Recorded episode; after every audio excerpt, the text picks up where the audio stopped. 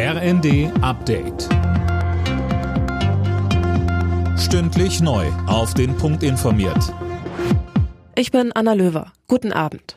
Wer steckt hinter dem Anschlag auf die Nord Stream Pipelines letzten Herbst? Darüber wird im Zuge der Ermittlungen gerade spekuliert. Tom Husse, mittlerweile hat die Bundesanwaltschaft bestätigt, dass sie bereits im Januar ein verdächtiges Schiff durchsucht hat. Und das soll eine Rolle beim Transport der Sprengsätze gespielt haben, die an den Pipelines explodiert waren.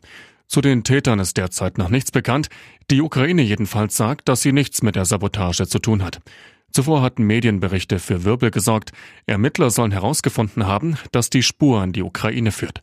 Verteidigungsminister Pistorius warnte davor, voreilige Schlüsse zu ziehen.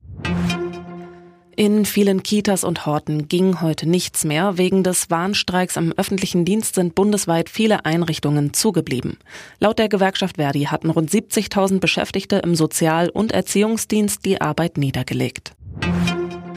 Die Ukraine braucht dringend Munition und die soll sie auch so schnell wie möglich bekommen. Da sind sich die EU-Verteidigungsminister nach ihrem Treffen in Stockholm einig. Der EU-Außenbeauftragte Borrell hatte vorgeschlagen, dass Kiew Munition im Wert von einer Milliarde Euro aus den Beständen der Mitgliedsländer bekommen soll. Verteidigungsminister Pistorius sagte. Wir müssen in Zukunft besser aufgestellt sein, Munition koordinierter, gemeinsamer äh, zu bestellen, zu produzieren.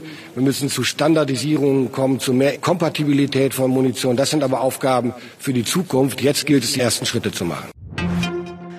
Die chinesische App TikTok könnte in den USA bald verboten werden. Die US-Regierung hat einen parteiübergreifenden Gesetzesvorschlag dazu begrüßt. Experten warnen schon länger davor, dass die chinesische Führung die besonders bei jungen Menschen beliebte App zur Spionage nutzen kann.